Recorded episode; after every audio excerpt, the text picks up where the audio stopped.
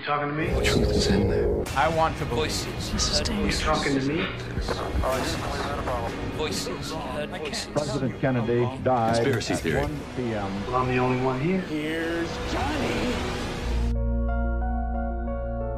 Uma das muitas formas que existem para controlar pragas em terrenos agrícolas é a pulverização de produtos químicos através de aviões. O método é usado com alguma frequência e há bem pouco tempo, por exemplo, os nossos vizinhos espanhóis utilizaram esta técnica para debelar a praga da lagarta da processionária que ameaçava o pinhal situado na região próxima de Rio de Honor, em Bragança. Por outro lado, é comum vermos nos céus grandes traços brancos que são produzidos por aviões comerciais. Pois bem, aquilo que na verdade é denominado como comtrail, ou seja, esteira de condensação, é encarado por muita gente como tratando-se de manobras que visam, isso sim, pulverizar largas zonas do nosso planeta com agentes químicos ou biológicos que visam adormecer a população. So let's look at the word chemtrail. It's made up out of two words the word chemicals and trails. So it must mean that the trail leaving the plane is chemical. Os crentes desta teoria da conspiração dizem que, enquanto os rastros normais se dissipam de forma relativamente rápida, estes traços permanecem mais tempo nos céus e, por isso, devem conter substâncias adicionais. Aqueles que subscrevem a teoria especulam que o propósito da libertação química pode ser o de tentar controlar a radiação solar, provocar alterações climáticas e o controle da população. Os chemtrails no nosso país, toda a gente se preocupa muito com o Covid. Para mim, o Covid é ignorância, é de uma ignorância extrema. Quando nós temos aviões co- que concertadamente os governos põem a borrifar o céu todos os dias, todos os Há dias. até quem ache que os químicos presentes nos rastros têm sido usados para causar um efeito tranquilizante da população para que ela seja menos reativa e mais facilmente influenciada. Ou seja, que as substâncias são as responsáveis por causar doenças em prol do lucro da indústria farmacêutica. A comunidade científica já se pronunciou por diversas vezes sobre este assunto, reafirmando não existirem evidências que os supostos rastros químicos diferem dos rastros de água normais deixados rotineiramente por aviões que voam alto sob certas condições atmosféricas. As teorias da conspiração chemtrail começaram a circular em 1996, depois da Força Aérea dos Estados Unidos ter publicado um relatório sobre a modificação do clima. Segundo o relatório, no final dos anos 90, a Força Aérea foi acusada de pulverizar com substâncias misteriosas e com recurso a aviões algumas zonas dos Estados Unidos.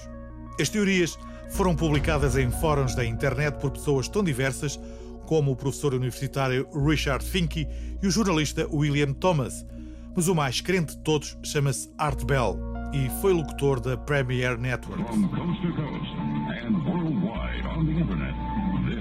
Coast coast. Enquanto apresentador do programa From Coast to Coast, Bell popularizou em 1999 a teoria dos chemtrails e provocou uma enorme avalanche de cartas para a sede do FBI. Um ano mais tarde, algumas agências governamentais tentaram dissipar os rumores, sem grande sucesso, diga-se.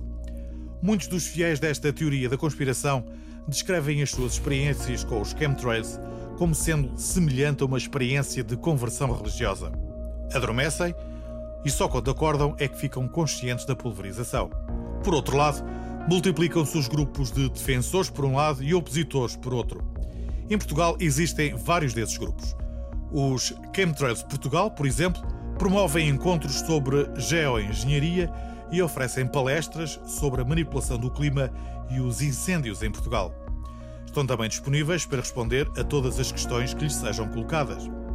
Existe também uma petição pública que já conta com mais de 4 mil assinaturas que apela ao Presidente da Assembleia da República, aos Ministros do Ambiente e da Defesa Nacional que se pronunciem sobre o tema. Os signatários mostram-se preocupados com o fenómeno, alertando que o mesmo poderá estar relacionado com as alterações climáticas e o aumento de patologias, nomeadamente alérgicas, respiratórias e oftalmológicas. A questão já foi levada à Assembleia da República e mereceu uns honrosos seis minutos de discussão. Não há provas fundamentadas para sustentar a alegação da prática da pulverização do espaço aéreo em alta altitude. Os deputados do PSD, CDS-PP e PS usaram da palavra para reafirmarem aquilo que já se sabia, ou seja, não há evidências científicas sobre este tema. Como não podia deixar de ser, existe também uma página de Facebook sobre os chemtrails. Chama-se Rastos Químicos Portugal e conta com mais de 16 mil membros. Para eles, o ar e o solo estão contaminados com vários metais, como o alumínio e o bário, e a origem desses elementos não é a indústria regular, mas sim a operação global de manipulação do clima, pois de cada vez que olhamos para o céu e vemos uma camada branca contínua, o que observamos na realidade são aerossóis de dimensões tão pequenas que flutuam no ar durante vários dias. Estes aerossóis têm sido pulverizados durante seis décadas, principalmente por cima dos oceanos. Por vezes torna-se difícil separar o trigo do joio, mas pense por um momento nisto. Se de facto existe um plano à escala global que visa controlar ou envenenar a população terrestre, isso significa que pelo menos 40 mil pilotos comerciais e controladores de tráfego aéreo estão envolvidos nesse plano e que, ad contínuo, estão dispostos a envenenar os seus próprios filhos. Estamos conversados?